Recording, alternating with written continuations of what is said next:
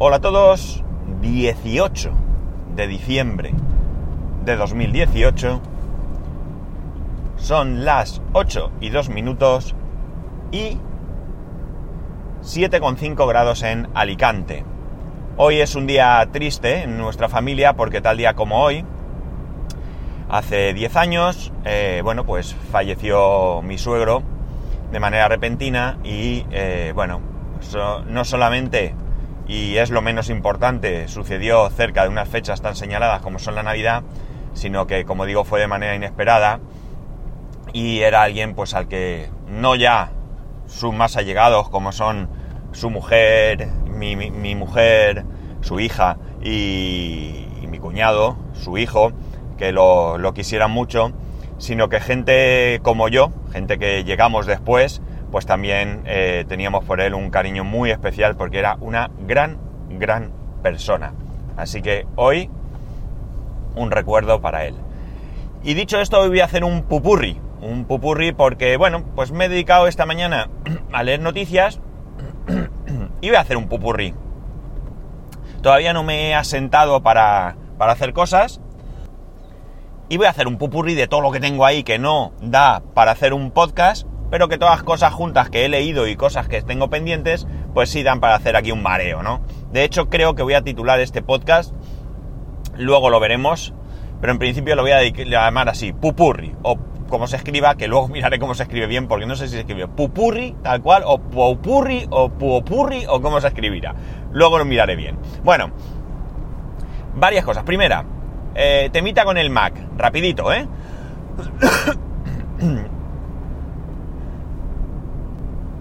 Ayer, noche, Carl Legas me decía, noche hora española, me decía que por qué, no entendía por qué quería cambiar el iMac por el Mac Mini. Yo creía o pensaba o quise decirlo en el podcast, no sé si lo dije o no lo dije, pero es sencillo.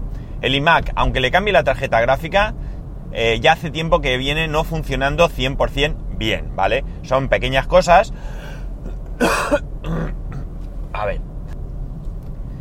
Como digo, pequeñas cosas que no son del todo graves, pero que me hacen desconfiar de que pueda ir bien todo el tiempo y que en algún momento pueda volver a tener problemas. Y sinceramente no me apetece, quiero estabilidad. Y mi estabilidad eh, tiene que ser, mm, bueno, en principio, como dije, durante este año, durante este próximo año natural, eh, y a partir de ahí eh, pues ya decidir qué hacemos, ¿no? Pero en principio tenemos que seguir así. ¿Qué cositas hace? Por poner, pues por poner un ejemplo, cuando entra en reposo le cuesta muchísimo despertar, muchísimo, muchísimo. Se queda pensando mucho rato, se queda congelado. Y a veces cuando estoy trabajando también le pasa. Son unos segundos, no es mucho tiempo, pero me indica que hay algo que no está fino fino. Y como digo, no quiero que me, falle eh, a mitad de camino, en cualquier momento, y tener que ponerme a eh, eh, reinstalar o lo que sea, con lo que cuesta y tarda. Por cierto, ya tengo todo como lo tenía antes, el disco duro con su información anterior y demás, y no he podido hacerlo con el asistente de migración. Algo pasa que no me iba bien no sé si, como dije, es la cosa de la wifi o de la asistente o qué, pero lo que hice anoche nada más llegar a casa, reinstalar de cero el Mojave parcheado y una vez que inicias, ¿vale? La primera vez decirle que quería restaurar de, de otro Mac, Time Capsule, etcétera, etcétera. Y ahí me lo ha hecho bien. Y esta mañana ha terminado, me he levantado, quedaba poquito y mientras preparaba un café y demás ha terminado y ya está funcionando. Más cosas. Servidor. El disco del servidor que está eh, como disco de arranque es un disco mecánico de un tera de 2 pulgadas y media y que lo tengo conectado a la bahía 5 que es la bahía donde el CD-ROM digamos el conector del CD-ROM me da problemas. Son unos problemas raros, raros. A ver. Resulta que el servidor está funcionando correctamente. Y de repente empieza a dar errores de disco. Esos errores de disco eh, me impiden acceder al servidor, me impiden muchas cosas, pero yo reinicio y pueden pasar dos cosas cuando reinicio. Una, nada. Es decir, reinicio y ya está. Algunas veces, o sea, esto lo hace muy muy pocas veces, poquísimas.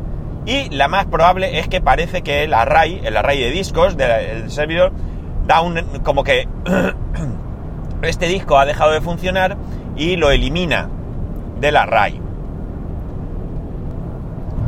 Esto da un mensaje en plan de puedes hacer varias cosas. Una, ignorarlo y continuar.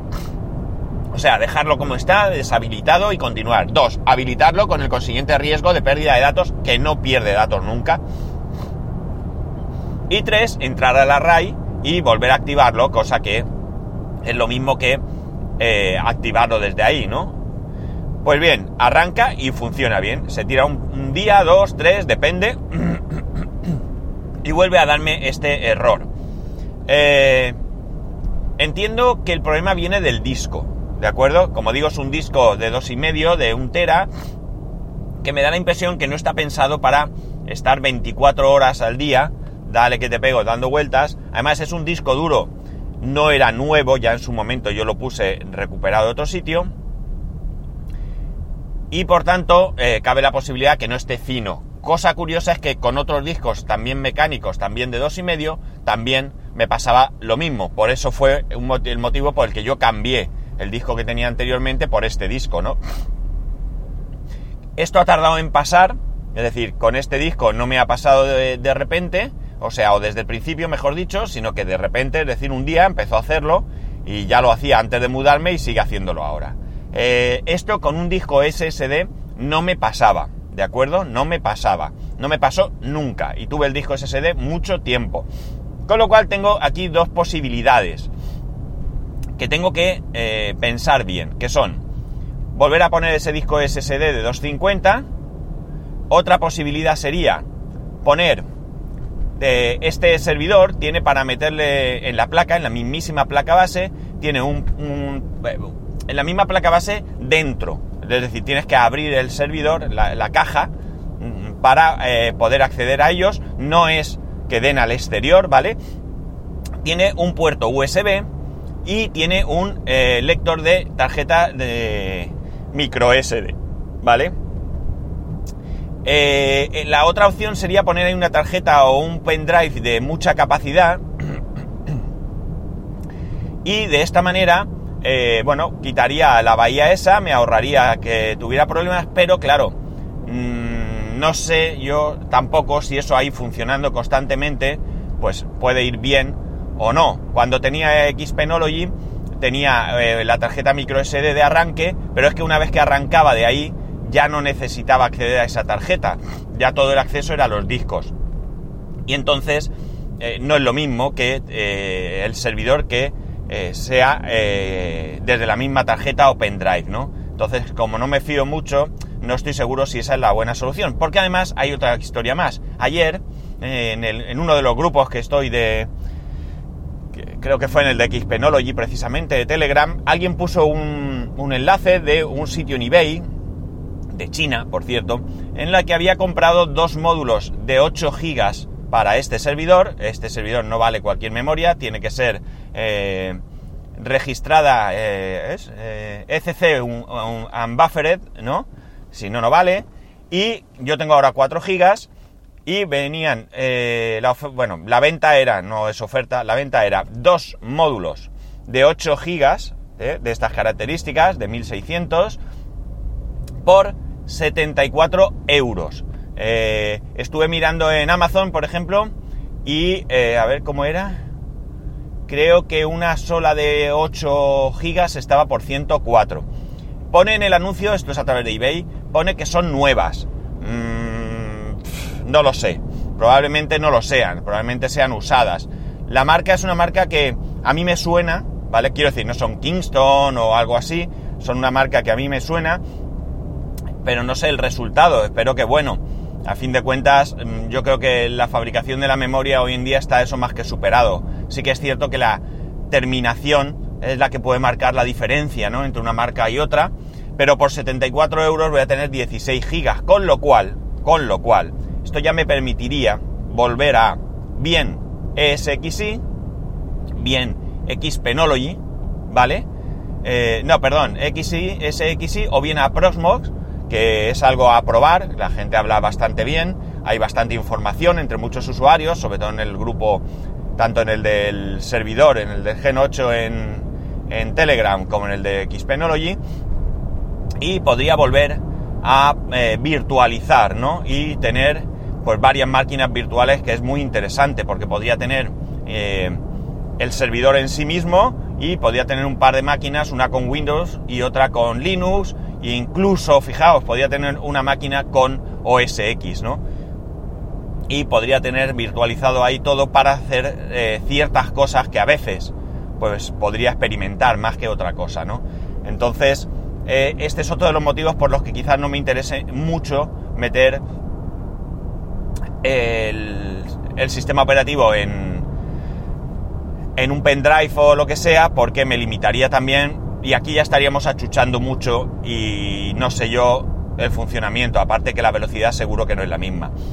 Eh, de hecho, había pensado incluso para hacer esto primero, tengo, como he dicho, un disco SSD de 256 por ahí para poder utilizar. Había pensado incluso gastarme, que creo que vale 17 euros o algo así, en, o en la compra de un disco SSD de 64 gigas, que me sobraría para lo que ahora mismo tengo, para Open Media Vault, pero eh, al final eh, quizá la opción sea, cuando reciba esos 16 gigas, valorar comprar un disco SSD, pero no sé, quizás de 500 gigas o algo así, porque así podría tener, como digo, varias máquinas virtuales, aunque quizás con ese 256 incluso me sea suficiente. Porque recordemos que tengo cuatro bahías donde poner discos mecánicos y tengo dos vacías. Es decir, sería replantear todo para ver cómo, cuál sería la mejor configuración, pero bueno, digamos que le daría eh, mucho más servicio al, al servidor que no solamente lo que ahora mismo tengo, que está muy bien, pero que, como digo, podría hacer más cosas, ¿no? Cosas más, eh, más entretenidas también, ¿no? así que ahí va el tema servidor, ¿vale? Y eh, cositas, cositas que he leído. Eh, bueno, por pasar un poquito por encima, el Bitcoin se desploma. no es que me importe mucho el Bitcoin, no tengo Bitcoin, no voy a comprar Bitcoin, nadie ha eh, intentado nunca pagarme nada con Bitcoin, ni yo comprar nada con Bitcoin, pero sí que me hace reflexionar algo en lo que en algunas conversaciones eh, anteriormente pues he tenido con, con, otras personas referente al hecho de que esto del Bitcoin o de estas criptomonedas dan un poco de miedo, ¿no? Y dan un poco de miedo no porque te puedan estafar, cuidado, ya no se trata de que se te puedan estafar, que cabe la posibilidad, sino el hecho de que algo que es incontrolable por nadie, pues es eso, es incontrolable. Con lo cual, aquí no se pueden frenar caídas, no se pueden eh, frenar subidas, es decir, digamos que es algo que la misma eh, filosofía de la moneda hace que sea, para mí, bastante peligroso, ¿no? Bastante peligroso. Eh, no sé cómo va a caer esto, pero para mí, eh, y, quien hayáis invertido en Bitcoin, seguro que tenéis, o quien conozcáis el tema, seguro que tenéis argumentos para rebatirme a montones, pero la verdad es que va a ser difícil que yo cambie de, de opinión a día de hoy, por muchos argumentos sensatos que me pongáis sobre la mesa, de que esto no es más que una burbuja y que en cualquier momento se va a ir al traste, ¿no? Y ya está. No, no sé qué va a pasar, pero eh, bueno, eh, por la gente que la utiliza para delinquir, pues mala suerte, ala, tú mismo. Y por la gente que de alguna manera le ha puesto ilusión a esto para ganar dinero y, bueno, pues con su esfuerzo llegar a un punto en el que poder tener un complemento para, para, para cumplir alguna ilusión o alguna cosa, pues bueno, pues eh, lo lamentaría porque, bueno, en el fondo todos queremos creer que hay alguna manera de ganar dinero fácilmente. Así que, bueno, esperemos que no, que no pierda mucha gente honesta, ¿no? Y luego ya para terminar, para terminar, he leído algo que, bueno, por un lado me hace gracia y por otro lado me, me, inspira esperanza, que es al contrario de de lo que hace el Bitcoin, ¿no? Y es el hecho de que Volkswagen va a presentar un coche eléctrico, atención, barato. Y lo de barato lo digo porque dicen que va a costar lo mismo que un Golf. Y señores, un Golf para nada es un coche barato. Para nada es un coche barato. Un coche barato, como bien dice en el artículo que he leído, es un coche de 7.000, 8.000 euros. Eso es un coche barato, no un coche de veintitantos mil euros. No es barato, ¿vale? No es barato. Lo que me inspira a mí, lo que me da confianza es que, bueno, ya os he comentado aquí anteriormente, que a mí me, me atrae el tema de los coches eléctricos, me atrae mucho, me atrae mucho. Y bueno, pues el que vaya viendo más cosas y que, entre comillas, veamos un coche que vale veintitantos mil euros, que insisto, para mí no es barato porque además yo siempre he pensado que el Golf, y que nadie se me tire al cuello por lo que voy a decir, el Golf es un coche que no vale lo que cobran, ¿de acuerdo? No es un mal coche, cuidado, no es un mal coche, es un gran coche, pero yo creo que está sobrevalorado. Y todo viene por la ley de la oferta y la demanda, no tiene más. Es decir, el Golf es un coche muy, muy popular.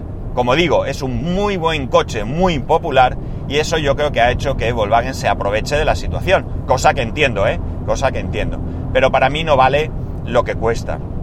Entonces, eh, bueno, para mí, como digo, es un coche caro.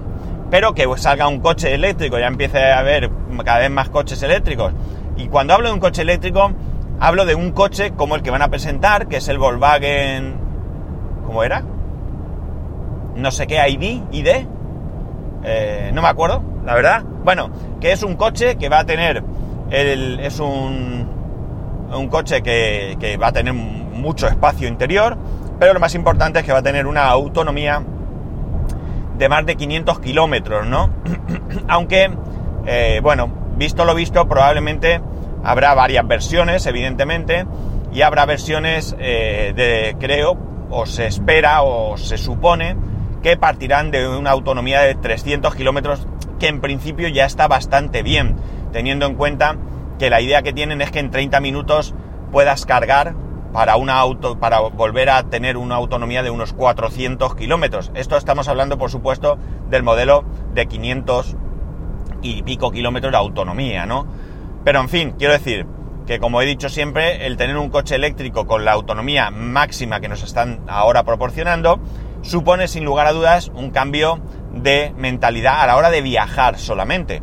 Porque atención, 500 kilómetros, en mi caso por ejemplo, que yo tengo unos 30 kilómetros de ida y unos 30 kilómetros de vuelta, ¿vale? 60, vamos a poner, ¿vale? Vamos a poner unos 80, eh, ¿vale? Por lo que yo pueda hacer por ahí o lo que sea. Esto me permitiría eh, cargar el coche eh, pues una vez cada 5 o 6 días o así, seguramente, ¿no? En el mejor de los casos podría llegar incluso a la semana. Pero bueno, aunque sea cada 4 días, ¿de acuerdo? Ya estamos hablando de que resultaría cómodo y evidentemente a mí me proporcionaría un, un gran ahorro. Pero si hablamos de, eh, del uso que le dan personas como mi mujer, que están mucho más cerca, mucho más cerca de casa, trabaja en la misma ciudad, pues evidentemente un coche con esa autonomía todavía le resultaría cómodo eh, sin ningún lugar a dudas, porque, eh, bueno, pues más o menos repostaría, y entendamos cómo repostar el enchufar el coche, eh, pues quizás incluso con 300 kilómetros, ya os digo yo, que repostaría eh, o cargaría el coche en menos ocasiones de lo que echa combustible al, vehículo ahora mismo, ¿no? Estamos hablando de que ella no necesitaría un coche así tampoco, es decir, un coche, ya lo he dicho aquí antes, ella lleva un Smart, dos plazas, y le sobra coche y le es súper cómodo para ir a la ciudad, o sea que un coche pequeño con una autonomía decente ya estaría así. Hay que ver cómo va a terminar esto. El coche es eh, una... Mm, no está todavía, eh, va a salir. Y hay que ver exactamente cómo, lo, cómo, cómo sale y realmente a qué precio sale, porque el, el precio es eso, costará como un Golf y, también es cierto que Golf hay desde veintitantos mil euros hacia arriba y por tanto eh, puede ser cualquier, cualquier precio.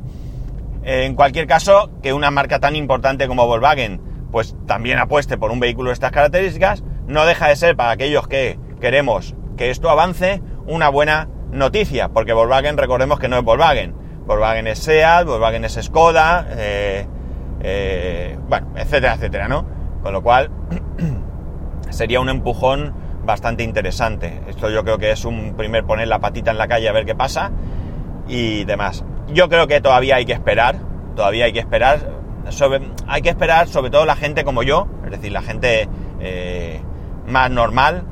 Eh, aquí habrá gente que se pueda permitir experimentar, yo por ejemplo no, yo no me puedo permitir el experimentar, pero desde luego yo tengo un coche nuevo, tengo un coche que tiene tres años y algo, es un coche que espero que me dure mucho tiempo y que eh, por tanto me permita que cuando me toque cambiar de coche, mi próximo coche, pues ya pueda tener una muy buena gama y tanto de modelos como de precios de vehículos eléctricos. Porque ya digo, a mí sí me atrae la idea de un coche eléctrico. Y nada más, ya está, como os he dicho, un pupurri de muchas cosas que, que muchas veces eh, no las cuento, son muchas, mucha de opinión y no las cuento porque, eh, bueno, pues como digo, una sola cosa no da para un podcast, pero oye, ¿por qué no hacer esta especie de, de pupurri de muchos temas más cortitos, donde, bueno, al final me extiendo estos 20 minutos por los que ahora ya me parece que me he subido y que difícilmente me voy a poder bajar, a los que os gustaran esto, este podcast de, de sus tiempos más cortitos, pues parece que, que, no es posible, que la mayoría ya no es posible.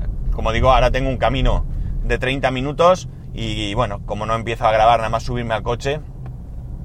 Y a veces pues puedo, es más difícil parar antes de llegar, pero también lo puedo hacer, pues tendremos que acostumbrarnos a, esta, nueva etapa de, este podcast, ¿no? Que, que, bueno, pues es la que ahora mismo nos toca, nos toca vivir. Bueno, nada más. Eh, estamos a una semana de Navidad. Si ayer estábamos a 7 días de Nochebuena, hoy estamos a 7 días de Navidad. Así que daros prisa con las gestiones que tenéis que hacer porque se nos acaba el tiempo. Y lo dicho, nada más, que tengáis un buen día. Podéis escribirme, como siempre os digo, a arroba spascual, spascual arroba spascual.es, spascual1 en Instagram, spascual.es barra YouTube, spascual.es barra Amazon. Un saludo y nos escuchamos mañana.